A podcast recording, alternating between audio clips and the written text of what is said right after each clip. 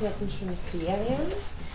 Äh, wir haben das letzte Mal, zur kurzen Erinnerung, sind wir eingestiegen äh, mit der Besprechung sozusagen von Hannah Arendts Kritik der Menschenrechte und haben uns äh, aus diesem Kapitel in Elemente multilaterale Herrschaft, die Aporien der Menschenrechte, die ersten beiden Teile angesehen, wo es um diesen geschichtlichen Hintergrund ging, der für Arends Betrachtungen sehr wesentlich ist. Ähm, ich habe damals damit äh, aufgehört, dass also das Hauptproblem war, dass der Staatenlosen, die äh, vor dem Zweiten Weltkrieg zu Massen produziert wurden von den verschiedenen Staaten und äh, deren äh, Situation jenseits der Legalität.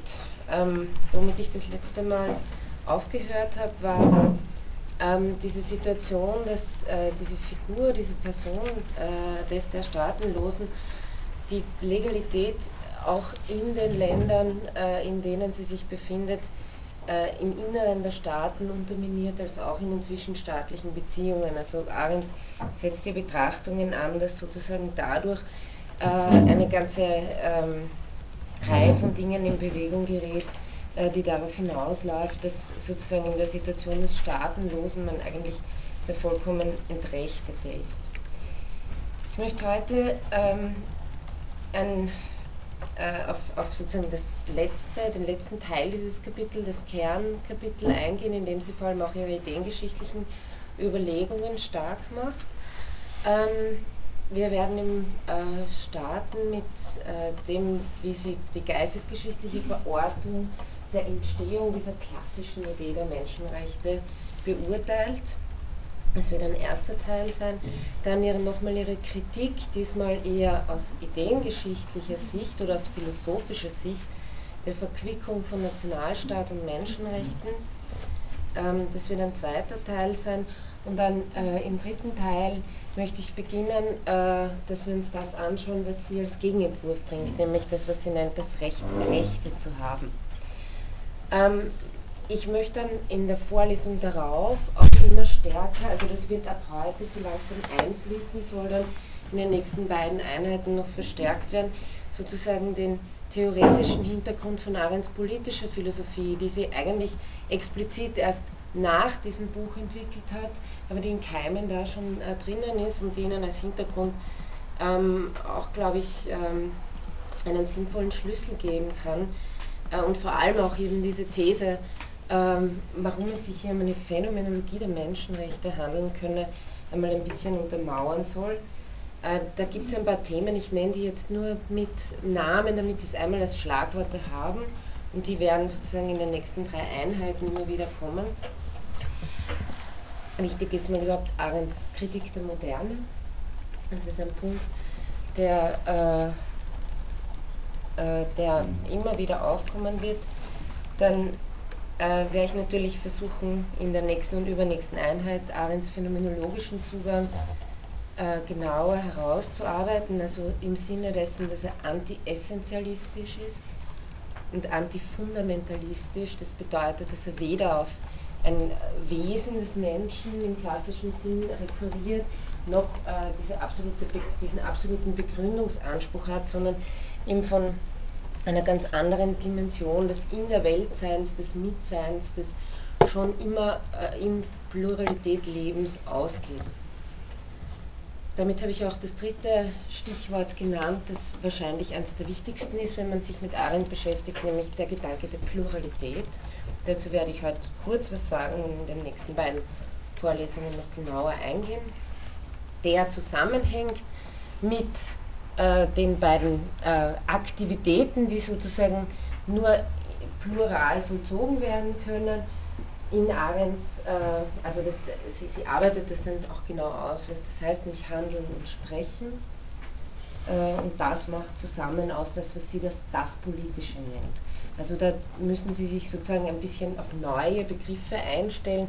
Das, was Arendt mit das Politische meint, ist nicht das, äh, was wir landläufig unter Politik verstehen, sondern ist im Gegenteil äh, eigentlich etwas äh, viel Fundamentaleres, äh, das, äh, das, gemein, das gemeinsame Vollziehen von Pluralität im Handeln und Sprechen ausmacht, indem wir, wie sie meint, sozusagen durch Miteinander sprechen äh, im, und äh, jenseits von Gewalt sozusagen unsere Angelegenheiten, die menschlichen Angelegenheiten äh, regeln.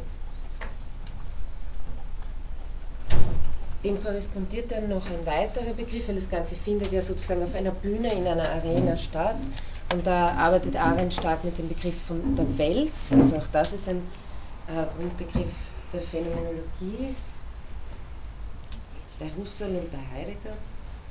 Ich möchte aber nicht, also ich möchte Ihnen hier nicht eine Vorlesung der Phänomenologie dann bieten, sondern ich werde über Arendt sozusagen, über diese Begriffe, die Arendt verwendet, ähm, versuchen zu erklären, was sie heißen. Also brauchen sich, wenn Sie jetzt von Husserl oder Heidegger keine Ahnung haben, ähm, keine Angst haben, dass Sie da nicht mitkommen, sondern das soll es dann von Arendt her klar werden.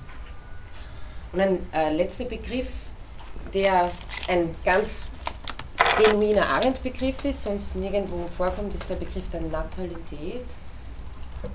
Ähm, kann es auch sozusagen Geburtlichkeit oder Gebürtlichkeit nennen, äh, dass sie der klassischen äh, Philosophie entgegensetzt, die immer das Sterben betont, also die Mortalität. Und die Natalität handelt weniger davon, dass wir jetzt physisch geboren werden oder hat auch nichts mit dem Geburtsvorgang meines Erachtens zu tun, sondern sie bezieht sich ja ganz stark auf Kant. Und was Natalität bedeutet, ist einen neuen Anfang machen können, die Kausalkette durchbrechen. Also das ich Ihnen, möchte ich Ihnen jetzt nur mehr als Stichworte hinwerfen. Das sind so ein paar Begriffe, die ich dann nicht heute, sondern ab dem nächsten Mal genauer ausarbeiten möchte und sozusagen Ihnen das als Hinter- und Untergrund unter Ihrer Menschenrechtstheorie präsentieren möchte.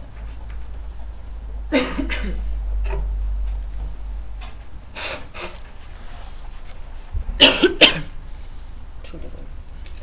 Ähm, also ich beginne jetzt mit dem ersten Punkt in dem Kapitel der Aporin der Menschenrechte und geistesgeschichtliche äh, Verortung äh, dieser klassischen Menschenrechtskonzeption, wie Arendt sie sieht. Wir haben ja schon äh, das durchgemacht in äh, sozusagen genereller Hinsicht. Sie können den geistesgeschichtlichen Beginn der Neuzeit ungefähr im 16. und 17. Jahrhundert geben, so mit Renaissance, Descartes und so weiter. Äh, politisch sozusagen hebt das Ganze aber so wirklich erst eben mit den beiden großen Revolutionen Ende des 18. Jahrhunderts an. Ähm, allgemein äh, zur Aufklärung ähm, kann man sagen, dass sozusagen der Mensch als, als solcher in die, ins Zentrum gestellt wird und dass weder die Gebote Gottes, noch das Naturrecht, noch die Gebräuche und Sitten, noch die Traditionen der geheiligten Vergangenheit und so weiter als Maßstab dafür dienen sollen, was Recht oder Unrecht sei. Also die Frage ist sozusagen, was passiert hier? Hier äh, passiert was Neues, sozusagen der Mensch wird ins Zentrum gestellt, wird auch politisch ins Zentrum gestellt als der Maßstab für das, was Recht und Unrecht ist.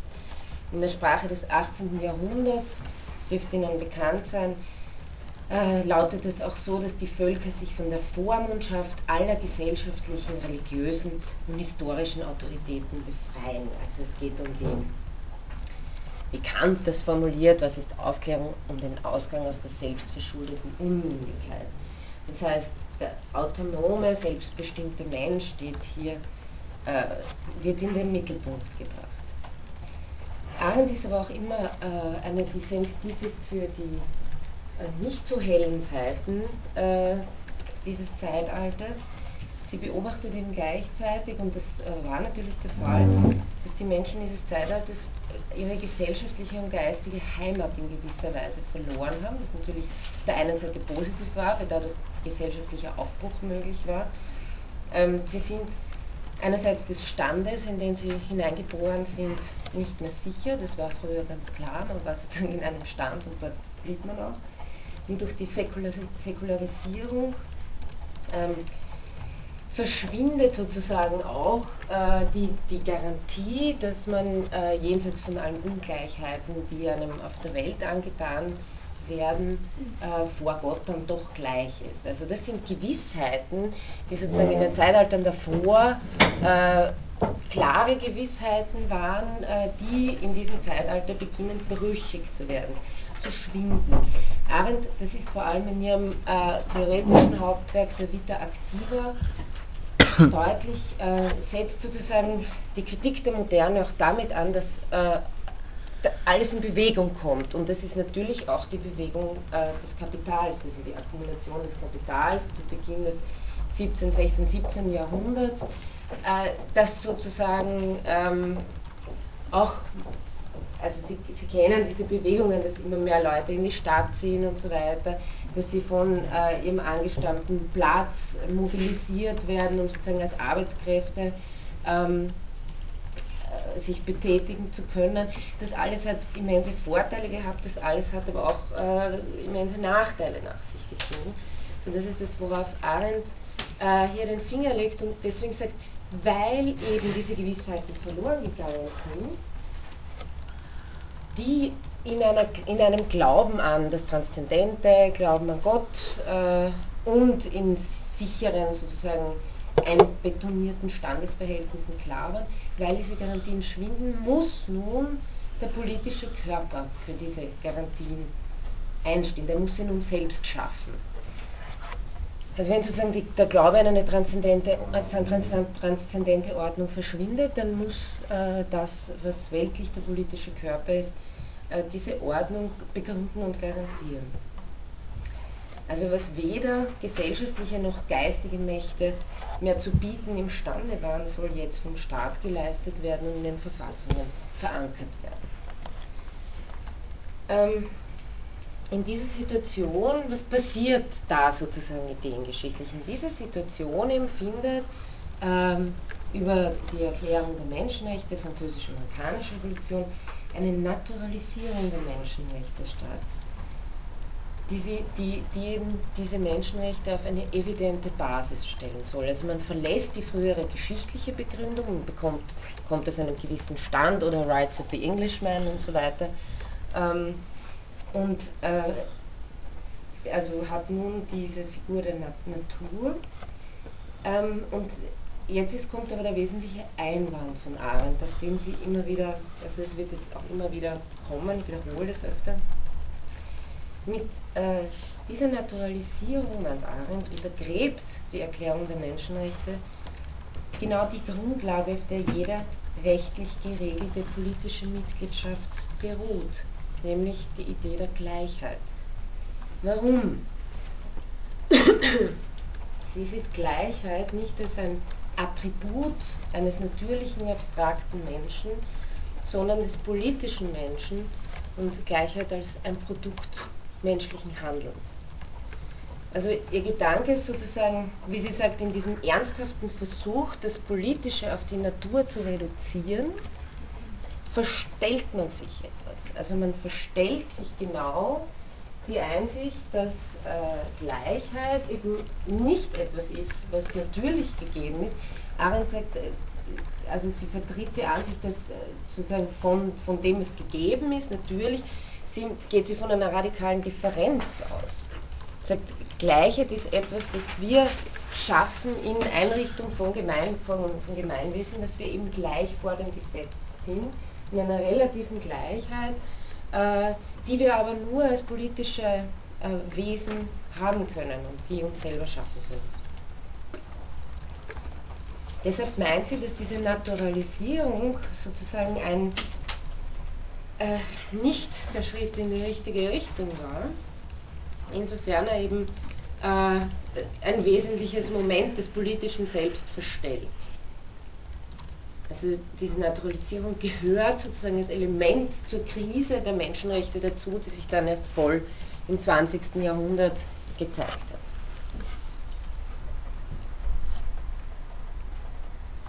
Sie meint auch, also das ist auch so ein typischer Arendt-Gedanke, äh, dass sie äh, gegen alle Figuren argumentiert, die suggerieren, dass etwas fertig ausgemacht und für immer fix ist, äh, was es, wie sie meint, äh, dem, dem, Politischen nach nicht sein kann. Also zum Beispiel ist ja einer, die sagt, äh, beim Versprechen gehört dazu, dass ich mich auf ein Versprechen eben nicht hundertprozentig verlassen kann, sondern dass es immer auf den neuen Vollzug des Versprechens ankommt.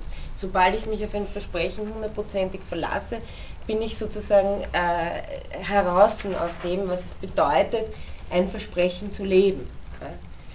Also äh, sie versucht, äh, wogegen sie immer argumentiert, ist diese Verobjektivierung, der Versuch von Menschen, das Unsichere auf ein absolut Sicheres hin ähm, mit dem Denken äh, weg, also zu, zu, zu einzubetonieren, könnte man sagen. Genauso äh, sagt sie, das Problem an, dieser, an diesem Naturgedanken ist, äh, dass er versucht genau das zu garantieren, was, oder genau zu sagen, ja, ja, von Natur aus äh, gibt es und die Rechte und es ist halt so, dass man sich sozusagen in eine falsche ähm, in eine falsche Sicherheit einwiegt, äh, wenn man denkt, dass damit das Problem in gewisser Weise gelöst. Also ähm, dieser Begriff der Menschenrechte, der klassischen, äh, will sozusagen genau das garantieren, was politisch nicht garantierbar sein kann oder doch nie politisch garantiert worden war.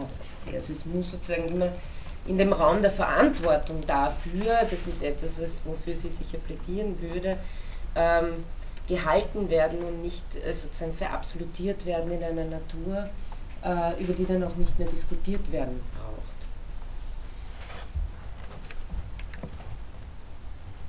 Ähm, was auch passiert, also äh, natürlich hat man sich äh, in diesem Zeitalter nicht vorgestellt, so wie das dann äh, ab 45 klar war, dass man Menschenrechte positivieren müsste, weil sie ja sozusagen eben diese außerrechtliche Grundlage dafür waren, dass man überhaupt ähm, ein Gemeinwesen gründete.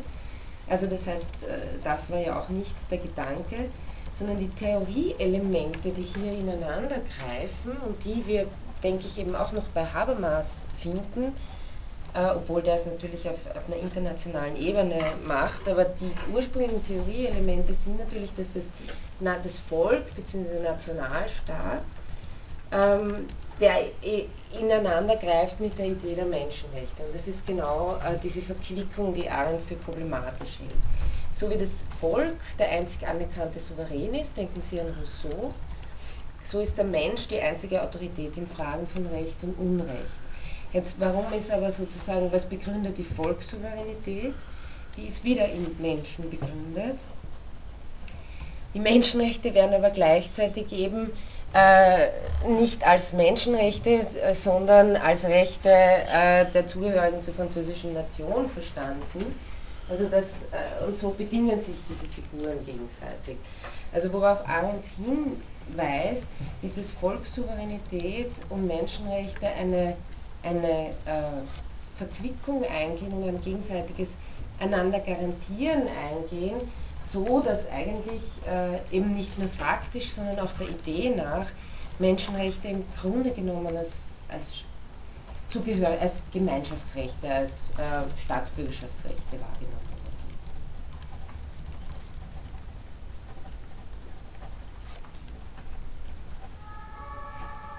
Und Arendt sieht eben, damit komme ich eben zu dem zweiten Punkt äh, dieser von Arendts Kritik, die Fragwürdigkeit dieser Verschmelzung von Menschenrechten und Nationalstaat. Die hält sie für keine Zufälligkeit und auch gleichzeitig keine, keine böse Absicht. Ja? Also sie hält es nicht, äh, sie sagt nicht, äh, im Übrigen könnte man das Parallelargument führen, äh, dass eben Menschenrechte als Männerrechte verstanden wurden. Aber was jetzt den Nationalstaat betrifft, sie hält es nicht für eine, für eine böse Absicht, sondern eben äh, für genau in der Auffassung dieser bestimmten Idee liegend, dass es dazu kommt. Denn er sagt, dieser Mensch, der hier gedacht wird, abstrakt in dieser Erklärung der Menschenrechte, ist im Grunde genommen nicht auffindbar, den gibt es nirgendwo, als ein Wesen, das wäre nämlich eben, das wäre ein Wesen, der Mensch, ja, dieser Menschenrechte, ähm, das sich von allen Autoritäten gelöst und aus allen Bindungen, also von allen Autoritäten gelöst hat und aus allen Bindungen herausgelöst ist. Also sozusagen der Leonardo da Vinci Mensch. Ja.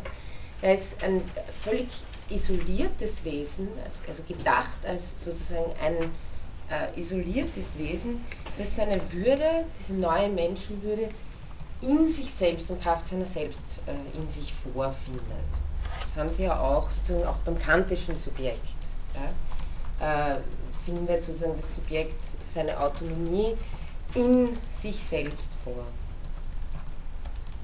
Das heißt, dieser Mensch als Maß wird als ein Maß ohne jeden Bezug gedacht. Das ist ja auch, im Grunde ist es ja auch der Fortschritt sozusagen, den Bezug zu, zu Gott, zum Transzendenten, zu Traditionen und so weiter abzuwerfen. Aber Arendt meint jetzt, was bleibt hier übrig? Es bleibt äh, sozusagen ein einzelner, isolierter, äh, abstrakter Mensch über, den wir eigentlich nirgendwo finden. Und es wäre ja schön und gut, wenn der sozusagen äh, dem Selbstverständnis nach zumindest wirklich existieren würde. Aber sie meint, äh, dieser, dieser Mensch hat sich noch gar nicht als solcher etabliert. Das heißt, er ist nur eine bloße Idee, bevor er auch schon wieder aus dieser Isolierung verschwindet und sich in ein Glied des Volkes verwandelt. Das heißt, äh, wir haben sozusagen alle transzendenten Bezüge rausgeworfen, aber weil eben dieser isolierte Mensch nie existiert hat, wird er sofort als ein Bruder, Schwester und so weiter in einer Familie des Volkes gedacht. Also das wird sozusagen äh, sofort substituiert. Und das ist für Arendt die unheilvolle äh, und nicht sehr bewusst passierende Verquickung. Und es ist, das deckt sich im Übrigen auch mit dieser klassischen Kritik am, ähm, am, am liberalen äh, Menschenbild, die von den Kommunitaristen geführt wird, dass man sagt, es gibt sozusagen diesen abstrakten Menschen, der aller Rawls im Zustand, im Schleier der Unwissenheit, irgendwelche äh, fairen Regeln beschließt, äh, wie man dann miteinander umgeht, den gibt es einfach nicht, sondern wir sind immer äh, kulturell bestimmt. Eigentlich geht es weniger darum, dass sie sagt, wir sind jetzt immer schon äh, in irgendwelchen ähm, kulturellen Praktiken drinnen, sondern ihr geht es darum zu sagen, wir sind immer schon äh, in einer Pluralität und die meisten Fähigkeiten, die wir haben, entwickeln wir mit, durch und voreinander, ja, indem wir voreinander erscheinen. Und äh, es sind keine Fähigkeiten, die sozusagen in einer isolierten, abstrakten Idee des Menschen zuerst da werden und dann äußern sie sich auch im Sozialen oder im Umgang miteinander. Also sie versucht zu sagen, am Anfang ist die Pluralität, wenn Sie so wollen. Nicht am Anfang ist, und nicht am Anfang ist sozusagen der einzelne Mensch, sondern ähm, das in Beziehung stehen miteinander. Also nochmal, die äh, Idee der Aufklärung, ähm, die Idee des, des, Menschen, der Aufklärung entspricht, ich meine, das ist äh, auch wohl klar, nicht, nicht realen Gegebenheiten, aber das Problem ist, dass es eine Art verstellender Selbsttäuschung ist, die hier ähm, Folgen nach sich zieht. Denn durch die Herauslösung aus den alten Ordnungen, Gesellschaft und Kirche, bietet sich als Ersatz sozusagen das Volk an. Automatisch. Und wenn es ja geschichtlich sozusagen auch äh, sozusagen mit äh, der Aufklärung und dann im 19. Jahrhundert ist ja das große Zeitalter des Nationalismus und der äh, Nationen.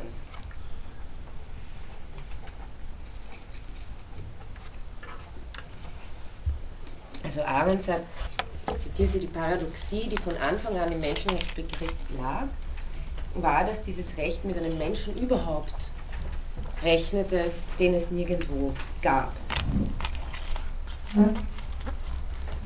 Und dass deshalb äh, dieser Begriff sozusagen ähm, auch dann äh, eben dann nicht griff, als es eben diese Menschen, als diese Menschen eben auftauchten in, Massen, in massenhafter Weise als Staatenlose, die eben wirklich dann nur Menschen waren. Außerdem meint die Magen, das äh, entspricht dem ihrem Grundargument der Pluralität, nicht nur ist es so, dass es äh, den Menschen in abstrakter Weise natürlich nirgendwo gibt, sondern sie sagt, ähm, Menschen finden wir nur in Form von Männern und Frauen ähm, vor. Also der Begriff des Menschen, wenn er politisch brauchbar gefasst werden soll, muss die Pluralität stets, stets in sich einschließen. Also Arendt geht mal von der Differenz aus. Jetzt weniger ähm, von der Geschlechterdifferenz primär, sondern wirklich von der singulären Differenz jedes Einzelnen. Und Arendt meint eben, diese Pluralität, die hier nicht äh, gefasst wurde in dem Menschenbild, dem, dem Menschenrechtsbegriff der Aufklärung, diese Pluralität konnte nur dadurch aufgeholt werden, dass man den Menschen überhaupt als ein Glied des Volkes auffasst. Und dann, äh, also das ist auch etwas, das kritisiert sie in einer Schrift, die heißt Kostum erschienen, ähm, heißt Was ist Politik?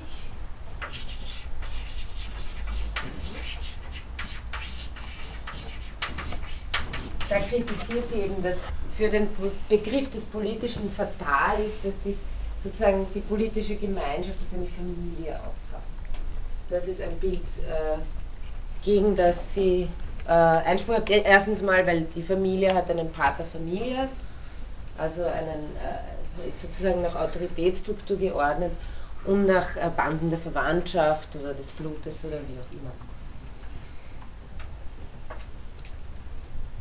Was ist also ähm, in einem ersten kleinen Exkurs dazu mit Pluralität gemeint. Das ist eben ein Begriff,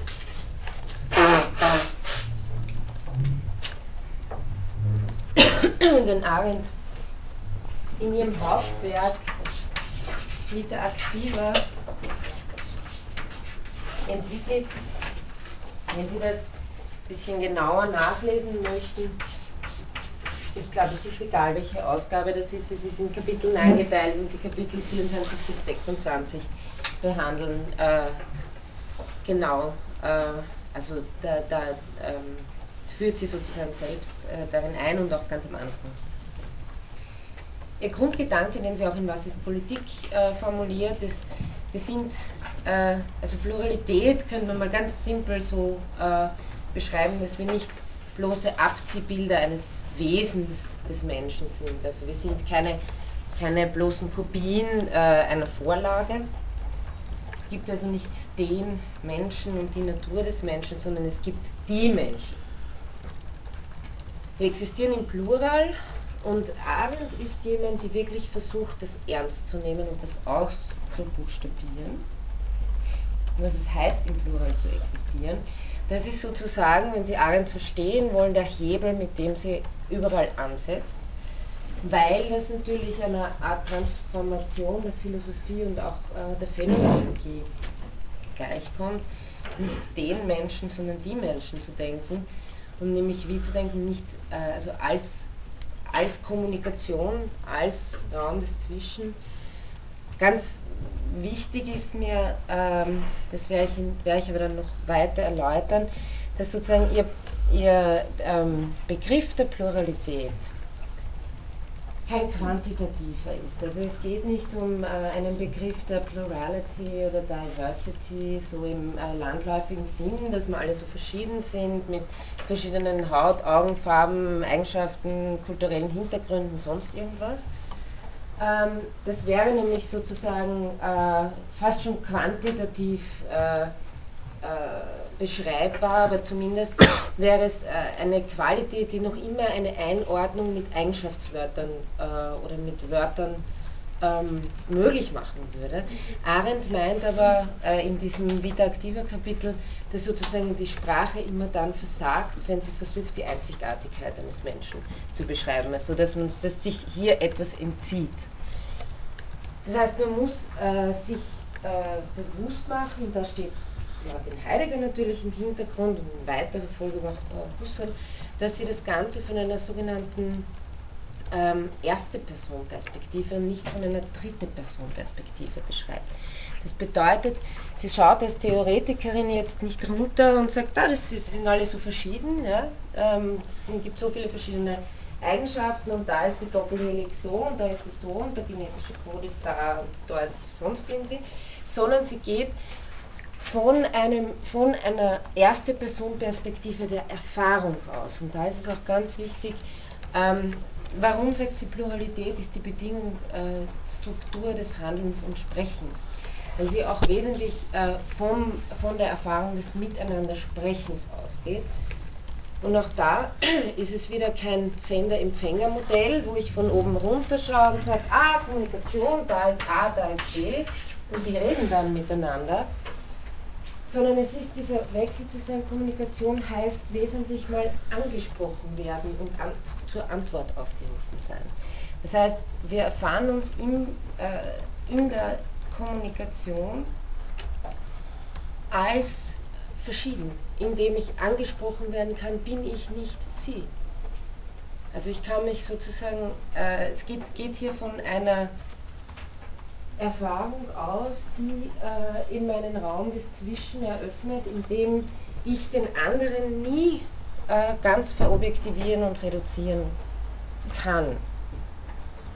Ähm, geht auf einen äh, Grundgedanken zurück, der bei Husserl schon ausgesprochen ist, das alter Ego, sagt er, so nennt er das, ähm, ist etwas, das sich dadurch ausweist durch seine originäre Unzugänglichkeit, sagt er.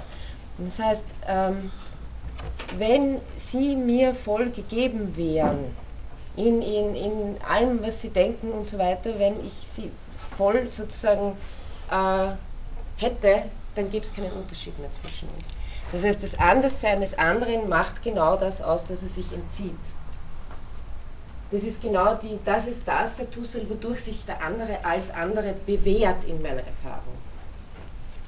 Wenn ich glaube, äh, das ist ein Mensch, eine Puppe, ein Mensch, eine Puppe und so weiter, äh, dann ist sozusagen genau in dem Moment, wo ich sage, ah, es ist eine Puppe, ist mir der Gegenstand als Gegenstand klar. Also bin ich nicht mehr in einer sprachlichen Beziehung und so weiter. Das heißt, die wesentliche Erfahrung des anderen ist die Erfahrung des Entzugs. Das nie voll, ich kann um den anderen, metaphorisch gesprochen, nie so herumgehen wie um einen Gegenstand. Er bleibt mir vor allem im Gespräch, im Sprechen miteinander immer äh, entzogen. Wir werden den Gedanken bei Levinas natürlich noch ganz stark haben, bei Arendt ist es aber äh, auch ein ganz wichtiger Punkt, ähm, worum es ihr sozusagen aber auch geht, ist, dass es nicht nur einen anderen, sondern dass es immer schon viele andere gibt. Und dass in, diesem, äh, in dieser Grundsituation, dass wir einander in der Kommunikation äh, also an, ansprechen können, aber uns gleichzeitig nie voll gegenseitig äh, gegeben sein können, entsteht eben dieser Raum des Zwischen, den sie für äh, die, diesen äh, genuin politischen, also den Raum hält, dass sie dann, wo das stattfindet, was sie das Politische nennt.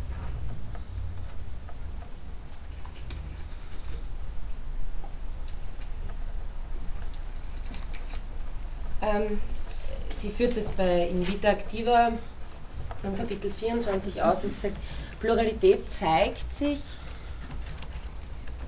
also sie versucht immer von der Erfahrung auszugehen, das wäre ein wesentlicher Punkt, der sozusagen einen phänomenologischen Zugang ausmacht. Ähm, zeigt sich als gleichzeitig Gleichartigkeit und Verschiedenheit. Das bedeutet, Gleichartigkeit wäre das Minimum äh, an Gleichartigkeit, ohne dass es, also wenn das fehlen würde, wo es keine Verständigung geben könnte. Also wenn die Alterität so radikal ist, dass sie mir vollkommen entzogen ist, dass ich sie vollkommen, also dass ich sozusagen nicht einmal äh, missverständlich kommunizieren kann miteinander, äh, dann äh, gibt es sozusagen gar keine Verständigung. Wichtig ist aber äh, der Punkt der Verschiedenheit, wenn sie meint, also das sagt sie so, wenn wir, wenn wir sozusagen Wesen wären,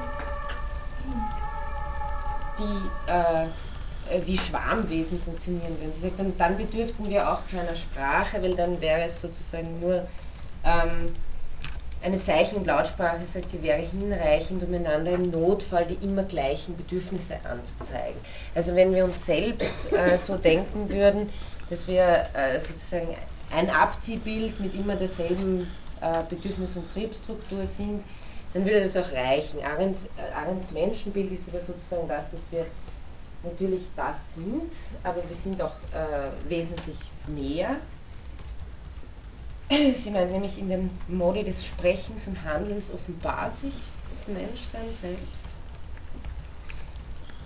Wenn Sie so wollen, ist es äh, dieses sich unterscheiden von anderen, ist kein Zustand, sondern ist etwas Aktives bei allen. Das ist ein Vollzug. Das ist ein, dieses sich unterscheiden ist ein Erscheinen in der Welt.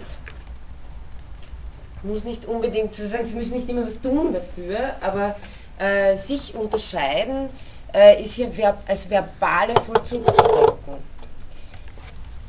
Und ist sozusagen auch nur möglich, äh, wenn man sich vor jemand unterscheiden kann. Das heißt, es ist immer schon sozusagen diese, diese Bühne, äh, da wo sie auch immer vor anderen äh, sich unterscheiden können. Also es erfordert das aktive Unterscheiden, erfordert jemand, der dieses sich unterscheiden wahrnimmt. Man könnte sagen, ähm, Arends Menschenbild ist nicht das Animal Rationale, äh, sondern das Animal Differenz, also das sich aktiv äh, im Handeln und Sprechen unterscheidende Lebewesen, weil wir eine irreduzible Perspektive auf die Welt sind. Also wir sind sozusagen, auch das könnte man sagen, geht, äh, könnte man bis Husserl zurückverfolgen, äh, Bewusstsein ist nicht reduzierbar auf einen Gegenstand in der Welt. Und insofern ist jeder sozusagen eine eigene Perspektive auf die Welt. Und dieses, und das greift Arendt auf, äh, mit Heidegger würde das heißen, das Dasein ist kein, kein Was, also ist nicht bestimmbar wie ein Gegenstand in der Welt, sondern ist immer ein Wer. Es entzieht sich sozusagen immer der absoluten Bestimmbarkeit des Objekts. Sie können ihr Sehen nicht sehen, sagt Deutner immer. Das äh, ist sozusagen eine ganz gute Metapher dafür, äh, dass, man, dass man sich immer sozusagen auch selbst entzogen ist, selbst überholt äh, in einer Weise, sich nicht vollständig selbst objektivieren kann.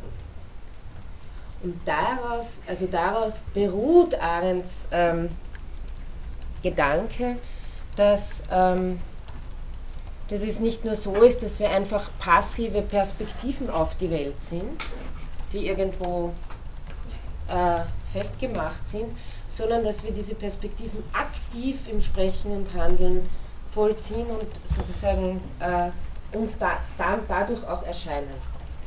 Also Arendt, wenn Sie so wollen, ist eine, die das Selbsterscheinen dieses äh, Subjekts auch denkt, als Gegenteil, als voreinander erscheinen.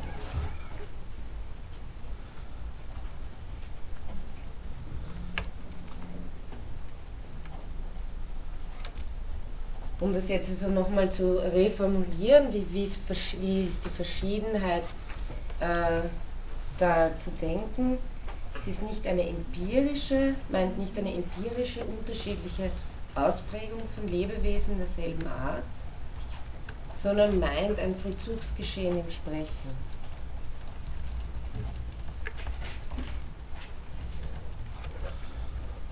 Und Gleichheit meint nicht eine artbedingte Verwandtschaft, sondern meint das Moment der Gegenseitigkeit, das im Miteinandersprechen liegt. Also Arendt will sozusagen wegkommen von einem, sowohl natürlich von einem biologischen äh, Begriff als auch von einem äh, essentialistischen, von einem Wesensbegriff und will das, was es heißt, sprechendes Wesen zu sein, Mensch zu sein, daraus fassen, was die Grunderfahrung dessen ist, äh, immer schon miteinander in einer Welt zu sein, eine Welt zu Also nicht, äh, also auch nicht so, dass zuerst die Gleichheit ist und dann die Verschiedenheit kommt, sondern die Erfahrung des Miteinandersprechens äh, ist sozusagen verweist auf Gleichheit und auf Verschiedenheit.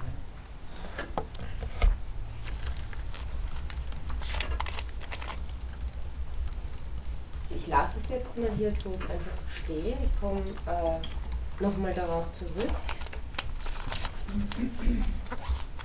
Wiederhole dann das Ganze auch nochmal und äh, möchte auch eine Diskussion darüber ermöglichen. Aber jetzt lasse ich jetzt habe ich Ihnen einfach mal sozusagen diesen Untergrund gegeben und jetzt kehren wir wieder zurück zu äh, dem äh, Text der Burin der Menschenrechte. Also was hier als Hintergrund steht, wenn Arendt sagt, man denkt den Menschen und nicht die Menschen, äh, und jetzt und das Zwischen ist sozusagen genau äh, diese, dieser Gedanke der Pluralität. Die fehlende Pluralität wird durch Familie, Volk, Nation und so weiter ersetzt. Und was eben diese Verquickung von Nationalstaat und Menschenrechte wirklich bedeutete, zeigte sich erst, also das war ja zuerst sozusagen nicht zu merken, kein Problem. Ja. Also es ist im Zeitalter noch im ganzen 19. Jahrhundert, war sozusagen die fatale äh, Verknüpfung, wie sie meint, dieser beiden Gedanken nicht wirklich relevant, weil ja äh, Menschen sozusagen in politischen Ordnungen, äh, sozusagen in einem legalen Rahmen äh, noch irgendwie drinnen waren, auch wenn es ihnen dort nicht gut gegangen ist. Aber worauf ja Arendt wirklich den Finger legt, ist diese Figur des Staatenlosen, der aus allen Ordnungen rausgeworfen ist und der dann in gewisser Weise das äh, Negativbild dieses abstrakten Menschen, nämlich als aus allen Ordnungen herausgelöst, äh, abgibt. Und als diese Massen von Staatenlosen und Vertriebenen auf der Bildfläche erscheinen, zeigt sich eben äh, tatsächlich, dass für die eigentlich die Menschenrechte, äh, dass es da kein wirksames Instrument gibt. Also es zeigt sich da als die Fatalität dieser Verknüpfung. Da sehen Sie, dass Arendt das sozusagen nicht als bloßen Zufall sieht, äh, als unglückliche Konstellation äh, in der ersten Hälfte des 20. Jahrhunderts, äh, die ein Begriff der Menschenrechte dann unbeschadet überstehen kann und dann äh, machen wir 1948 eine UNO-Erklärung und berufen uns auf die ganzen alten Sachen, äh, sondern sie meint, äh, genau das Problem, dass man den Menschen so sieht, hat ist nicht die einzige Verursachung, das würde sie nie sagen, aber trägt sozusagen in, geistesgeschichtlich auch dazu bei, warum eben keine äh, Instrumente, keine, keine rechtlichen Möglichkeiten dafür geschaffen wurden, keine politischen ähm, Menschen, wenn sie wirklich außerhalb aller Ordnungen stehen, zu schützen.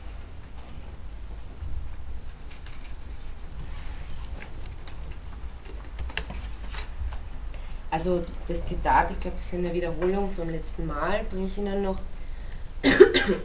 Staatenlosigkeit in Massendimensionen hat die Welt faktisch vor die unausweichliche und höchst verwirrende Frage gestellt, ob es überhaupt so etwas wie unabdingbare Menschenrechte gibt, das heißt Rechte, die unabhängig sind von jedem besonderen politischen Status und einzig der bloßen Tatsache des Menschseins entspringen neben die Art und Weise, wie die Nationen sich verhalten haben, ist eben, äh, wie Menke das schön formuliert, nach Arendt äh, kein Verrat an den Menschenrechten, sondern die Wahrheit über die Menschenrechte.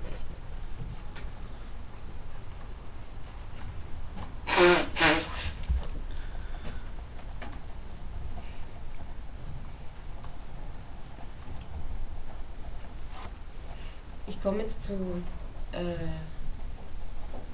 dem Recht, Rechte zu haben.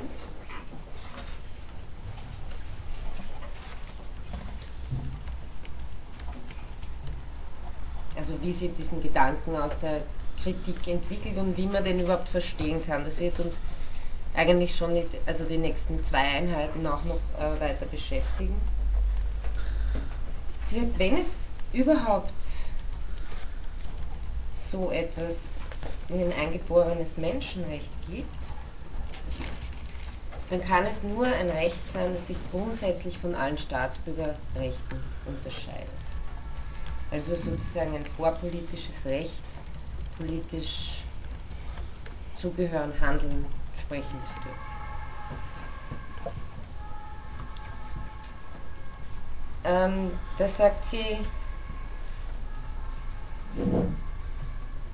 Dafür soll man sich doch zunächst einmal überlegen, was überhaupt die Situation derjenigen äh, ist oder war, die äh, plötzlich als Entrechtete dastehen. Also was, wie, wie gestaltet, wie, was macht überhaupt diesen Zustand der Rechtlosigkeit, ab, abgesehen davon, dass man eben das Label Staatenloser äh, hat, was macht das eigentlich äh, tatsächlich aus? Also man muss sich ansehen, was diese Rechtlosen von allen anderen Staatsbürgern unterscheidet. Welche Rechte haben sie eigentlich ver verloren? Warum brachte sie gerade der Verlust dieser Rechte in eine Situation der absoluten Rechtlosigkeit?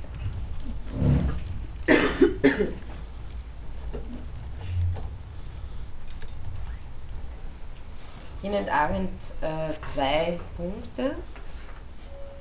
Der erste Verlust, äh, meint sie, ist der Verlust der Heimat.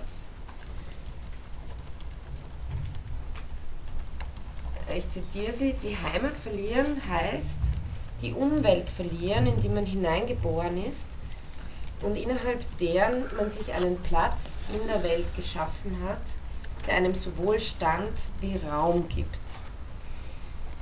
das ist bei Arendt öfter so, das kommt sozusagen sehr harmlos daher, ist aber eigentlich mit philosophischen Begriffen unterfüttert, äh, die, wenn man ihren Hintergrund nicht kennt, äh, auch nicht als solche klar werden. Heimat heißt bei Arendt natürlich nicht irgendwie die Waldheimat, in der man traditionsmäßig eingebunden ist oder sowas, sondern Heimat äh, ist für Arendt ein, ein, Begriff, den sie ähm, weiterentwickelt aus, äh, man muss auch sagen, Heideggers äh, Idee des In der Weltseins, ähm, jetzt auf das äh, nicht ein, dass die, die, sozusagen diese Existenzphilosophie von der Unheimlichkeit der Welt ausgeht, aber man kann sich äh, im Gegensatz dazu ähm, denken, dass Arendt den Begriff dessen entwickelt, was heißt es überhaupt, in eine Welt geworfen zu sein und die Möglichkeit zu haben, in der Welt wohnen zu können, zu Hause sein zu können.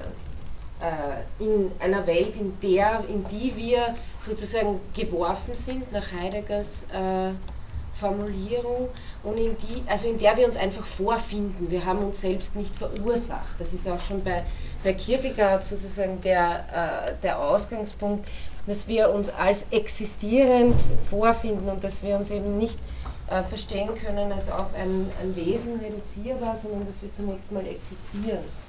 Ähm, und dass das Wesen des Menschen, wie Sartre das dann formuliert, in seiner Existenz besteht. Das heißt, ähm, nach, äh, nach Heidegger ich werde es jetzt einfach ganz kurz erwähnen, auch auf die Fragen, was ich würde, aber es ist eigentlich nur ein Begriffspaar.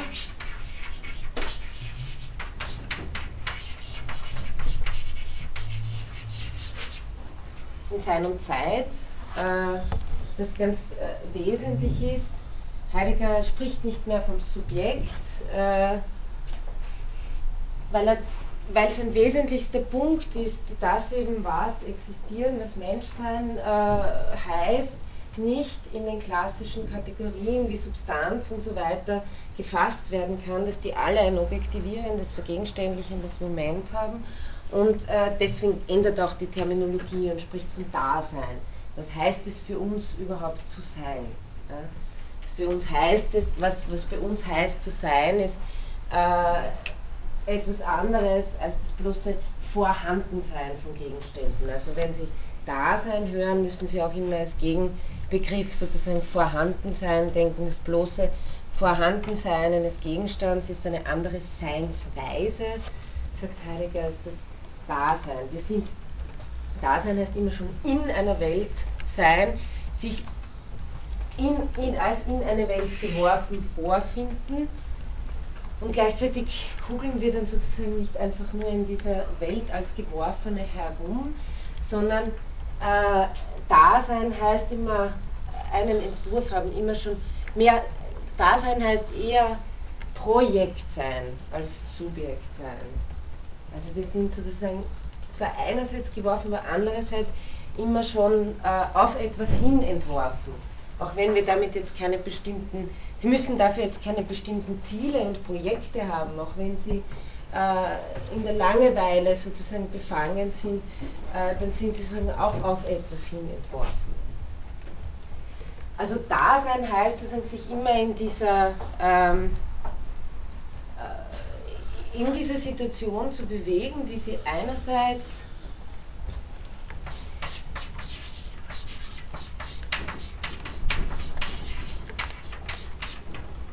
an das Faktische unumkehrbar bindet. Also die Faktizität ihres Seins ist nicht nochmal überholbar dadurch, dass sie ihr Sein irgendwie denken, sondern dass die Faktizität ist sozusagen das, äh, was irreduzibel, uneinholbar ist und gleichzeitig als sich dazu verhaltend also das ist etwas, was dann Sartre auch in der Existenzphilosophie ganz stark äh, ausbaut im Existenzialismus. Wir können uns nicht nicht dazu verhalten, äh, dass wir sind. Auch wenn sie sagen, auch wenn sie sich umbringen, verhalten sie sich zu, ihrem, zu ihrer Existenz. Ja? Also das ist das wesentliche Moment der Freiheit und wenn Sie auch so wollen, der Transzendenz nicht in einem theologischen Sinn, sondern in diesem immer hinaussein über die bloße Faktizität.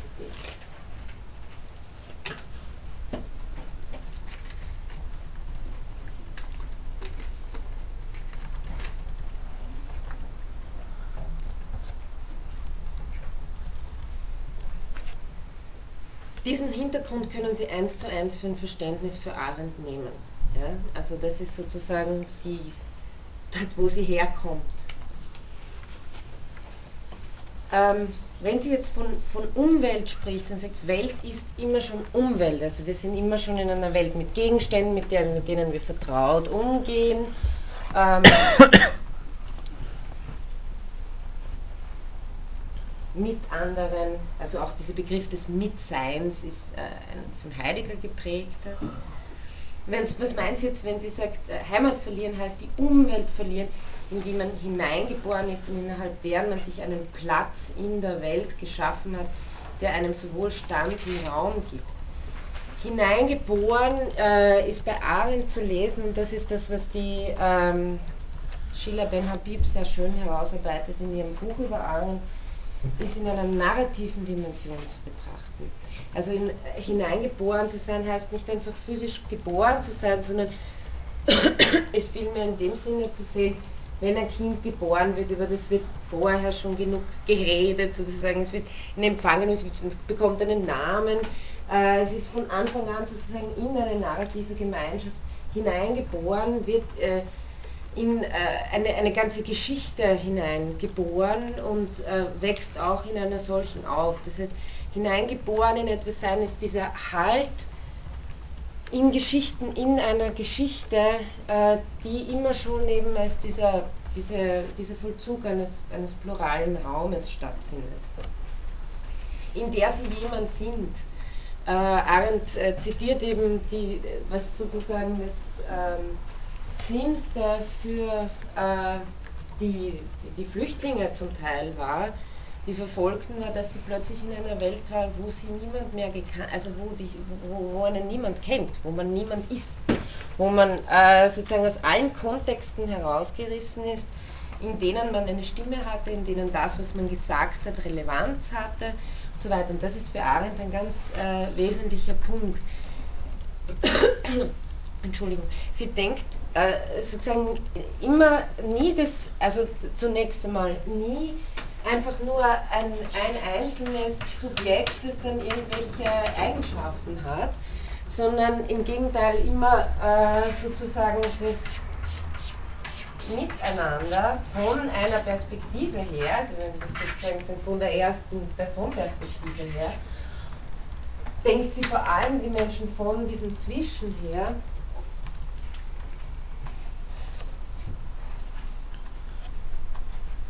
Und so, jetzt habe ich das vergessen, was ich. Ähm, hat etwas mit dem Platz zu tun. Ah ja, ähm, von der, die, ähm, auch von dieser Dynamik des Raumes sozusagen, dass, ähm, wenn Sie wollen, es gibt Aktivitäten, die sich vollziehen in diesem Zwischen. Ja? Also wenn wir sprechen miteinander, handeln miteinander, dann können Sie darauf reagieren. Wenn Sie, wenn Sie, wenn Sie daran denken, wie sich Tradition, Geschichte, äh, das bilden, was wir für Realitäten halten, dass wir jetzt alle glauben, äh, zum Beispiel, wenn ich jetzt verschnupft bin, weiß ich, aha, das sind Viren in meiner Nase und so weiter. Äh, das sind alles äh, Realitäten, die sich sozusagen auch dadurch erzeugen, dass ein Diskursraum da ist. Das ist, äh, also das, das äh, sind sozusagen, sie nennt es ein Bezugsgewebe, ein Netz von ähm, äh, Beziehungen, von Wahrheiten, von diskutierbaren Dingen, die hier sozusagen auch unsere Welt formen. Und ich würde das möchte das sozusagen auch eine Physiognomie eines Raumes, äh, als, als Physiognomie eines Raumes bezeichnen. Für Arendt ist immer auch wesentlich, dass der Raum, der, in dem wir stehen, als ein besprochener äh, und so weiter, etwas mit uns macht. Also gewisse Möglichkeiten offen hält und gewisse Möglichkeiten unmöglich macht. Äh, das erwähnt sie wenig später, wenn sie sagt, es geht nicht darum, dass äh, der die Staatenlose sozusagen ähm, wirklich physisch die Sprache verliert, sondern es geht darum, dass man keinen Raum hat, in dem das, was ich sage, irgendeine Relevanz hat. Und das bedeutet sozusagen, also wenn man, wenn man in einen Raum gestellt wird, wie äh, im, im, im letzten Fall des Konzentrationslagers, wo sie meinen, das ist einfach ein Raum, wo nichts mehr, egal was ich tue oder was ich getan habe, äh, alles das, was Beziehungen herstellen kann, auch äh, Strafe, auch irgendwas ist, wird vollkommen bedeutungslos. Das heißt, in diesem Sinn verliere ich auch meine Fähigkeit zu sprechen und zu handeln. Das meint sie nicht so, dass man sagt, ich kann, kann jetzt nicht mehr, obwohl sozusagen im Konzentrationslager mit dieser Figur der Muselmänner äh, wirklich so ein Wesen auch geschaffen wurde, das äh, äh, extrem, also absolut reduziert wurde, äh, besteht es aber schon in anderen äh, Zusammenhängen. Also wenn Sie Arendt lesen, denken Sie auch ein, ein bisschen daran, es geht ja immer darum, zu beschreiben, was, sind, was können gewisse Aktivitäten, äh, Vollzüge in einem Raum sein, die wechselwirken mit dieser Physiognomie des, des Zwischen, mit diesem äh, geschichtlichen Raum dem intersubjektiven Raum. Ähm, das heißt, in einem Platz in der Welt zu haben, äh, ist wirklich äh, diesen, äh, diesen Ort gemeinsam auch zu erzeugen. Also dies äh, möglich zu machen, nicht als etwas rein physisches. Wenn sie sagt, äh, einen, einen Platz in der Welt, in dem einem sowohl Stand, äh, der einem sowohl Stand wie Raum gibt. Das heißt, indem man aus sich selbst stehen kann, indem man nicht ständig ähm,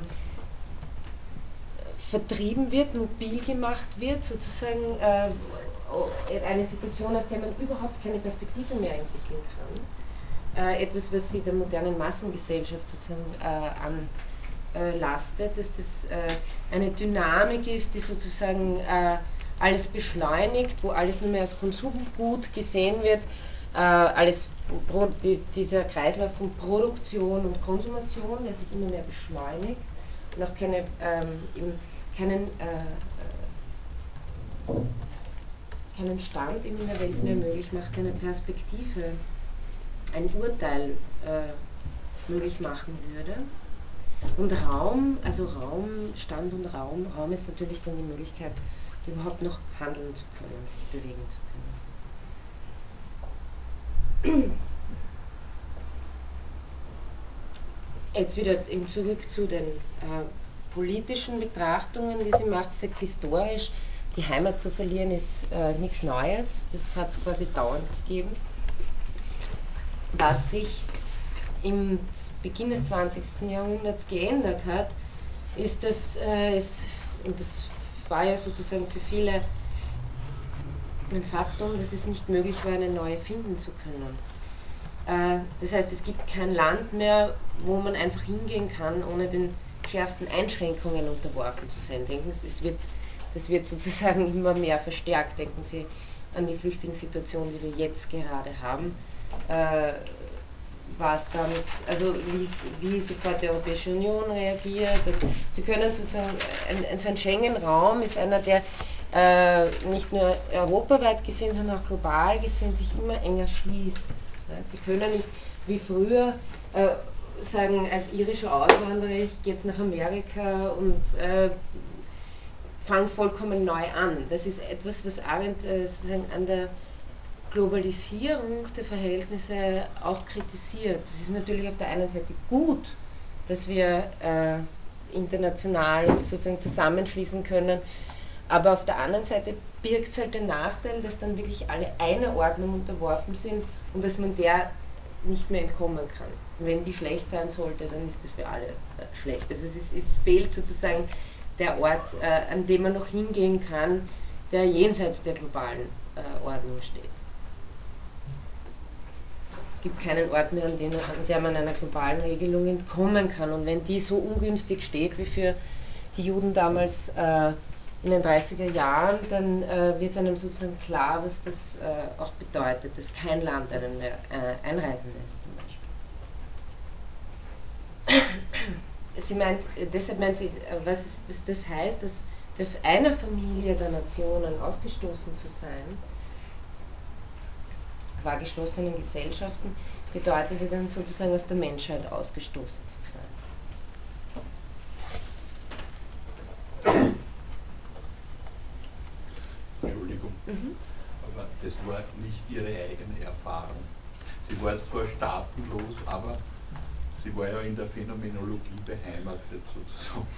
Oder? Das klingt aber ein bisschen zynisch, wenn man. Äh, nein, was sie eigentlich. Also war sie nicht, weil äh, sie hat die Erfahrung gemacht äh, und das hat sie mit sehr großem Misstrauen und Bitterkeit gegenüber der ganzen akademischen Welt erfüllt, dass 1933 mit einem Schlag vor allem die akademischen Kollegen äh, sich plötzlich abgewandt haben, Heidegger an allererster Stelle.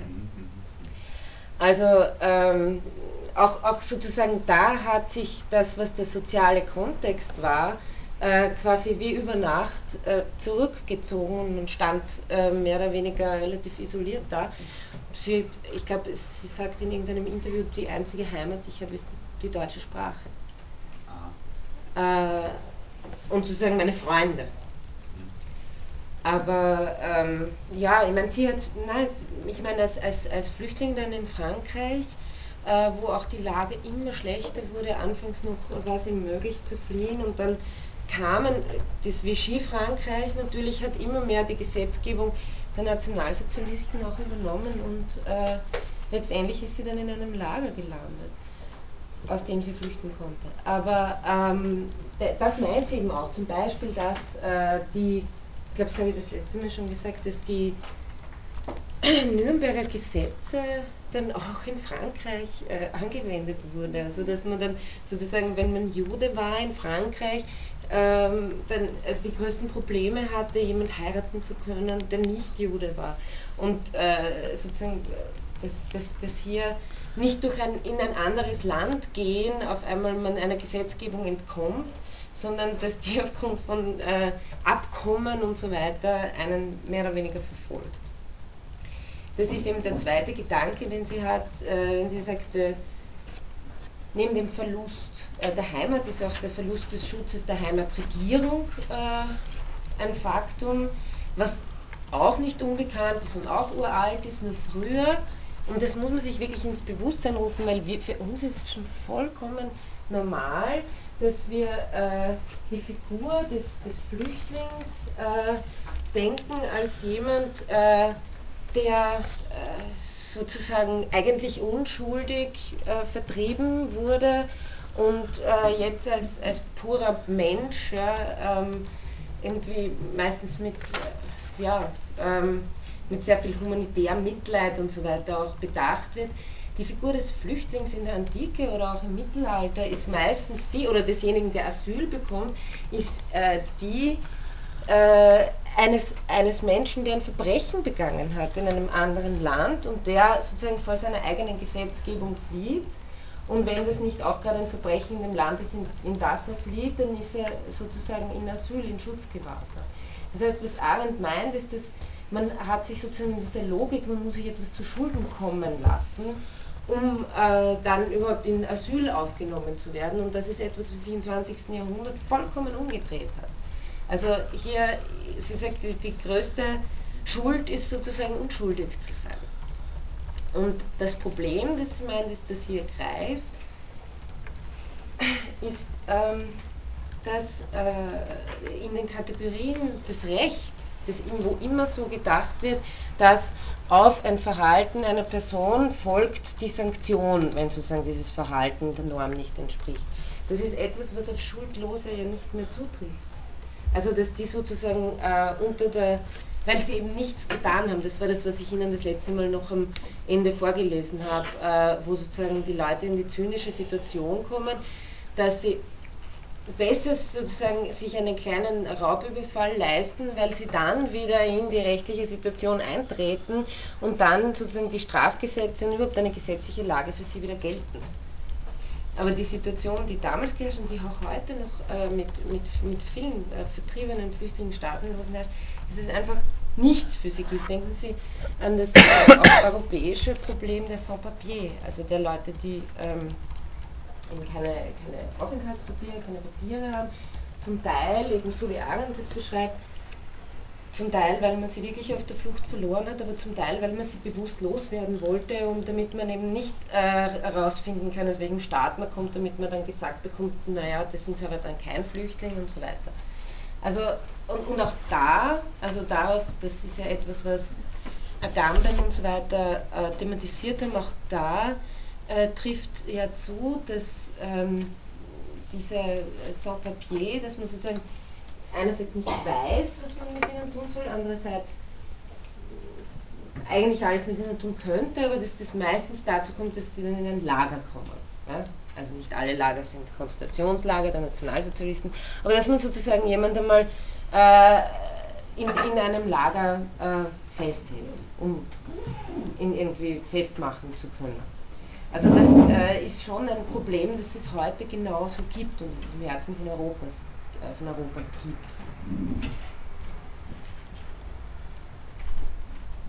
Ähm, ja, also wenn Sie, weiß nicht, äh, kenn, kenn, kennen Sie das Buch von Agamben, Homo Sapiens? Eher nicht? Äh,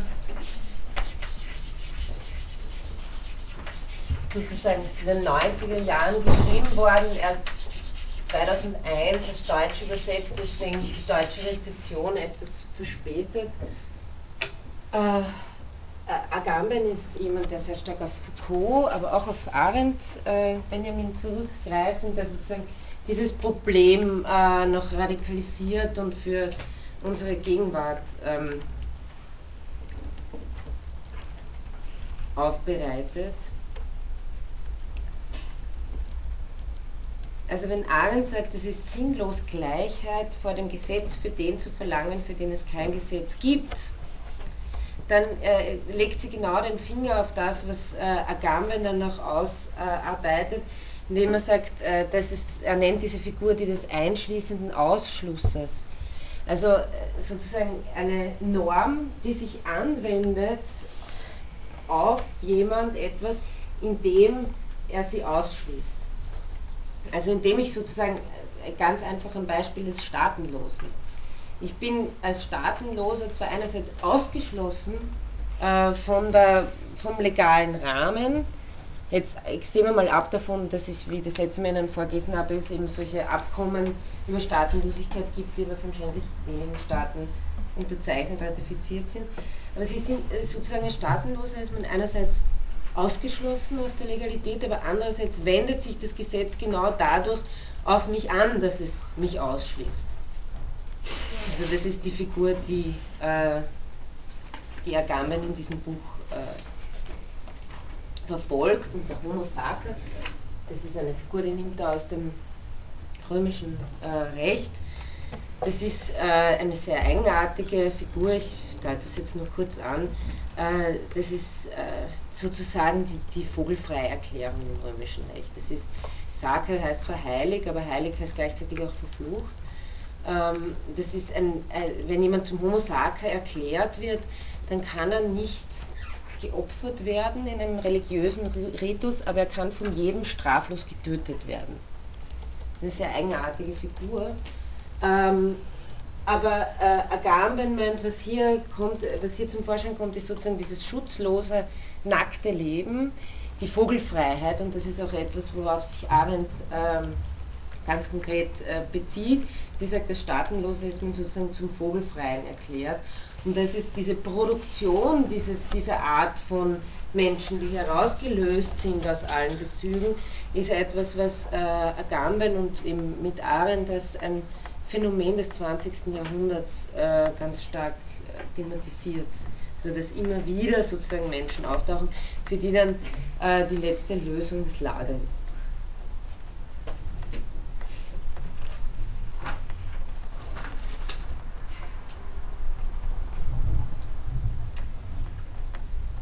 Ja, dann ein, ein äh, Punkt noch sozusagen, der uns hinführt zu dem Recht, Rechte zu haben.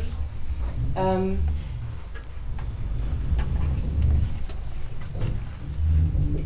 herrscht eben nach Arendt äh, das Missverständnis vor, dass man Menschenrechte eben für Menschenrechte hält. In Wirklichkeit handelt es sich aber äh, um Rechte innerhalb einer Gemeinschaft.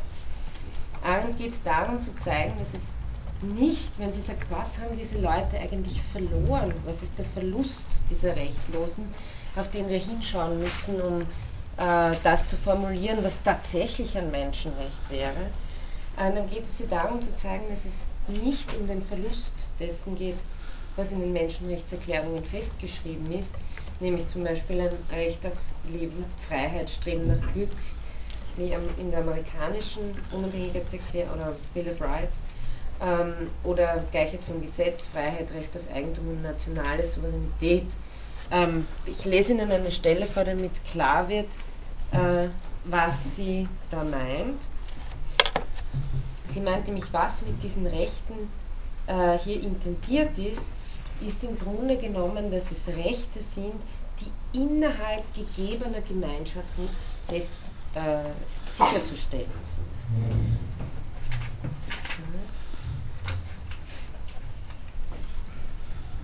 Ähm,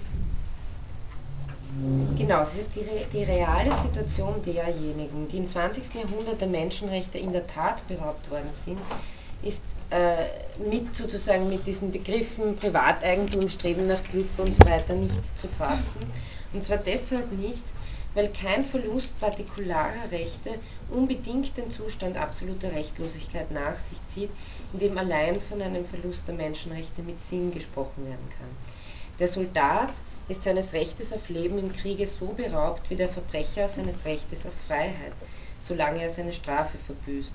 Und alle Bürger büßen in einer nationalen Notlage ihr Recht auf Streben nach Glück ein, ganz gleich, was man darunter verstehen will. Niemand wird behaupten können, dass in irgendeinem dieser Fälle ein Verlust der Menschenrechte vorliege. Andererseits kann jeder Staatenlose bezeugen, äh, dass er sich dieser sogenannten Menschenrechte oft noch unter den Bedingungen absoluter Rechtlosigkeit erfreuen konnte. Das, der, denn das Unglück der Rechtlosen liegt nicht darin, dass er des Rechtes auf Leben, auf Freiheit, auf Streben nach Glück, äh, Gleichheit vor dem Gesetz oder Meinungsfreiheit beraubt ist, All diese Formeln stehen in gar keiner Beziehung zu seiner Situation, weil sie entworfen wurden, um die Rechte innerhalb gegebener Gemeinschaften sicherzustellen. Also ich sage, diese Rechte sind Rechte, über die wir erst diskutieren äh, sollen, nachdem äh, oder die sozusagen erst als Rechte innerhalb einer Gemeinschaft die sind, die alle haben sollten. Aber was tun wir mit den Leuten, die sozusagen nicht einmal Anspruch haben, politisch in einer Gemeinschaft als Personen aufzutauchen?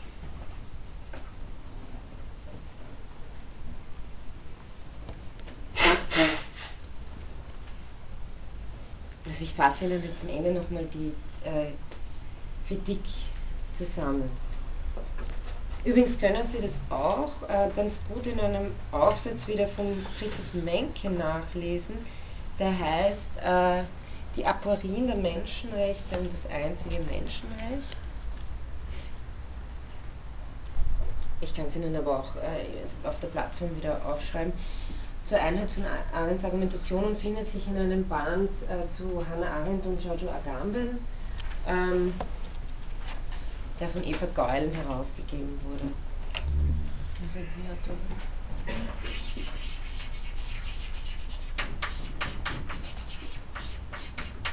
Die Herausgeberin dieses Bandes, der eben Hannah Arendt und äh, Giorgio Agamben heißt, darin findet sich mein Aufsatz. Also nochmal zu, eine Zusammenfassung dieser, äh, dieser Argumente. Man könnte sagen, die Krise der Menschenrechte, die sozusagen in, äh, in der ersten Hälfte des 20. Jahrhunderts und auch äh, danach, man kann ja nicht sagen, dass danach keine Völkermorde passiert werden, werden. Zur Konsequenz hat zum Beispiel, dass wir ein äh, Theoretiker, ein äh, kanadischer ähm, politischer Theoretiker, Ignatieff heißt der, der gefordert hat, die Konsequenz muss eine Rückkehr der europäischen Tradition zu ihrem Naturrechtserbe sein.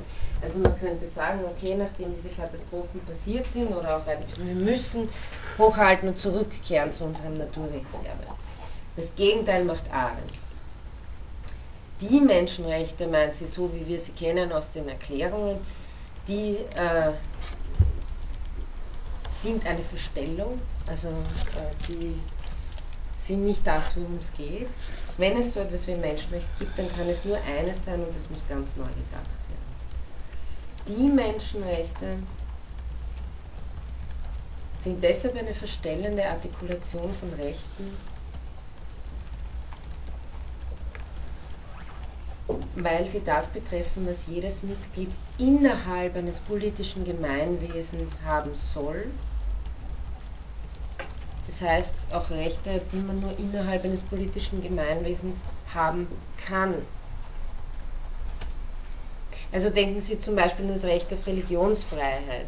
Das Recht auf Religionsfreiheit macht absolut Sinn innerhalb einer Gemeinschaft, weil ich da ähm, eventuell äh, unterdrückt werde in meiner Freiheit, meine Religion ausüben zu können. Und deswegen ist es sozusagen, das Recht auf Religionsfreiheit wird ja übrigens als, oft als das geschichtlich erste auftretende Menschenrecht, äh, das verfochten wurde, das sozusagen viel vom Zaun getreten hat, beschrieben. Aber das, ist, das wäre ein ganz klassisches Recht, äh, das eigentlich einen Menschen denkt, der immer schon in einer Gemeinschaft ist. Und da sagt Arendt, ja, aber es geht jetzt darum, wenn es um etwas geht, dann heißt es, äh, was müssen wir für die Menschen denken, die offensichtlich dies tatsächlich äh, jetzt gibt, die aus äh, der Gemeinschaft hinausgeworfen sind. Die verschärfte Kritik eben, die sie äh, dann noch anführt,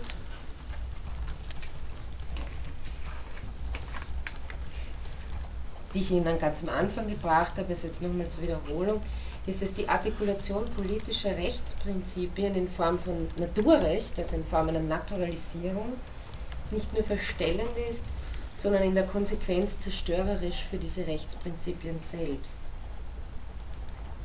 Durch die Naturalisierung der Menschenrechte kommt es zu einer Reduktion des Politischen auf die Natur oder auf das Wesen, wenn Sie so wollen, Verstellend ist es dadurch, weil Gleichheit eben nach Arends Ansicht kein Attribut des natürlichen Menschen ist, sondern ein Produkt des Handelns.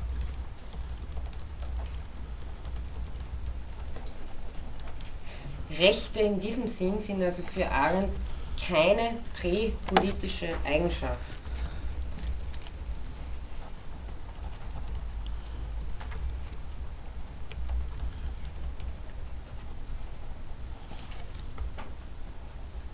viel mehr sind eben das, was die Menschenrechte tatsächlich, wie sie sich entwickelt haben, was sie eigentlich behandeln, worum es eigentlich geht, sind äh, Formeln, die entworfen worden sind, um Probleme innerhalb einer gegebenen Gemeinschaft zu lösen. Eben zum Beispiel Freiheitsrechte und so weiter. Rechte auf äh, soziale Ansprüche und so weiter. Rechte nicht unterdrückt zu werden. Das ist ja auch äh, sozusagen der klassische, äh, das, das Abwehrrecht gegen den, gegen den Staat. Aber das, äh, das sind wir immer schon äh, in einem Gemeinwesen. Das heißt, sie meint, Menschenrechte reklamieren einen Unterschied, äh, den sie eigentlich faktisch gar nicht machen, nämlich den Unterschied zwischen den Rechten von bloßen Mitgliedern und den Rechten jedes Menschen.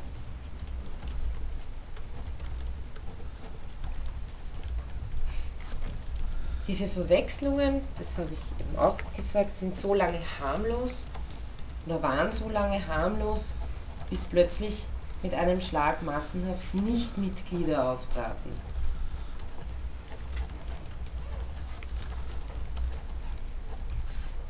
Und was Arendt meint, ist, dass eben gerade die totalitäre Politik diesen Natur, ein Zerrbild dieses natürlichen, bezuglosen Menschen hergestellt hat, nämlich im Sinne des bloßen, nackten, schutzlosen Lebens Eben wie ich Ihnen ja auch äh, das letzte Mal gesagt habe, die Nationalsozialisten waren ja sehr gründlich dabei, sozusagen die, äh, die Juden, die sie äh, also kontinuierlich zu entrechten, äh, bis sie sie dann wirklich in den äh, Vernichtungslagern ermordet haben.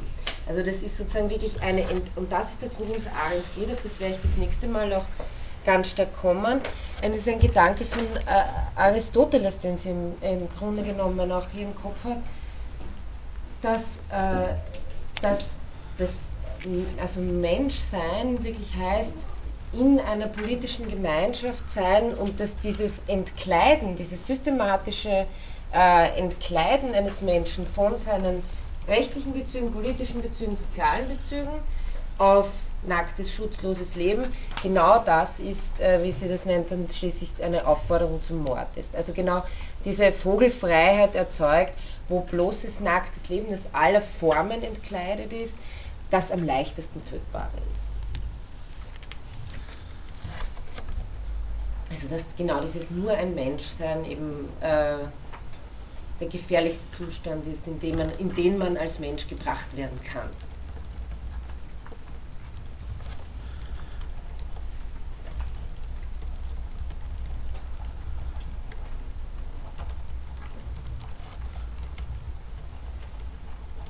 Die Erklärung der Menschenrechte hält sie also deshalb für ein aporetisches Unterfangen. Das Ganze heißt ja eben die Aporie der Menschenrechte, also die, eine Situation, die eigentlich keinen Ausweg hat, ähm, weil sie eben gleiche Rechte fordert für wesentlich nicht gleiche, für das Differente schlechthin, nämlich die Menschen als natürliche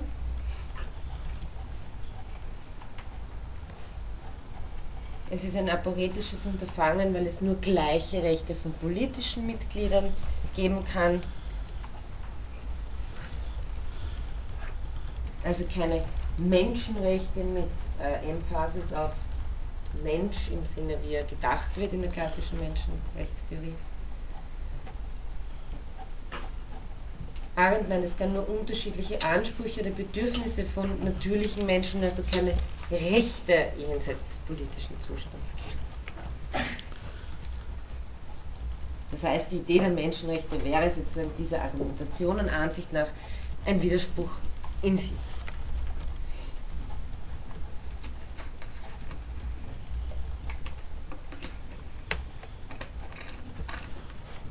Heißt jetzt aber, dass äh, heißt die Kritik Arends, dass es Menschenrechte gar nicht gibt, Nein. Also das ist ein wesentlicher Punkt, ähm, obwohl sich natürlich in ihrer ganzen Argumentation dann äh, schon die Schwierigkeit aufbaut, wie, wie, soll man, wie soll man dieses Konzept dann überhaupt noch denken.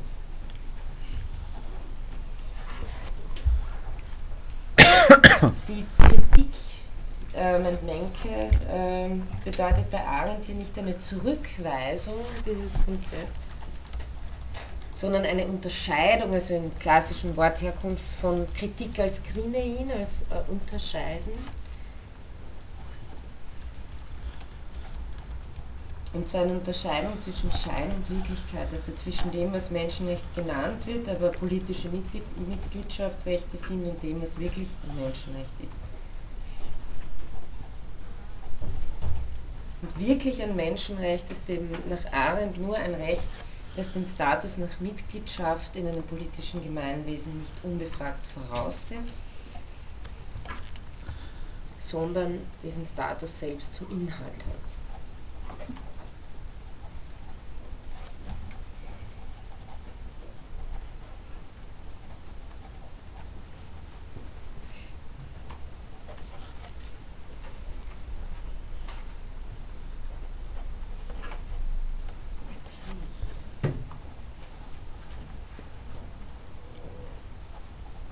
Ja, ich höre hör jetzt mal hier auf.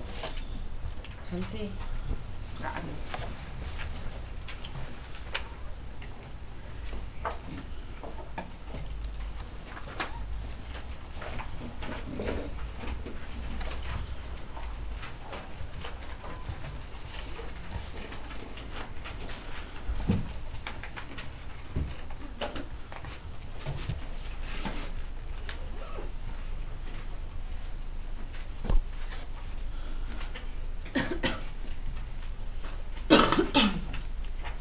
Also ich habe Ihnen für das nächste Mal, ich werde es Ihnen jetzt nicht austeilen, weil die Gefahr, dass Sie äh, Ihre Zettel nicht mehr mitbringen, das nächste Mal ist noch ein bisschen höher, als dass ich sie vergesse.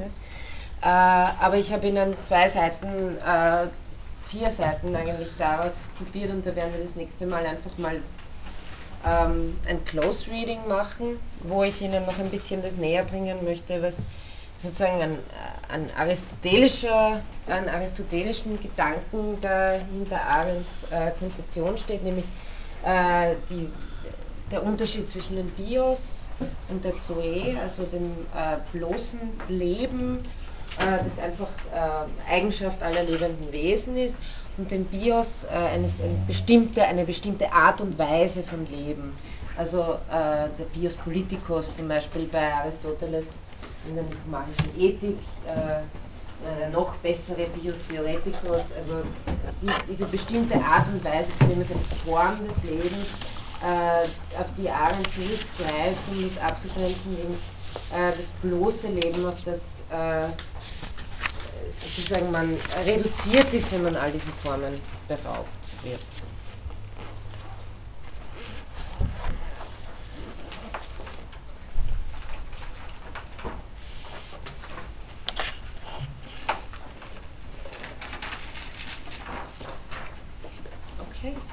Fragen mehr haben, dann wünsche ich eine schöne Woche.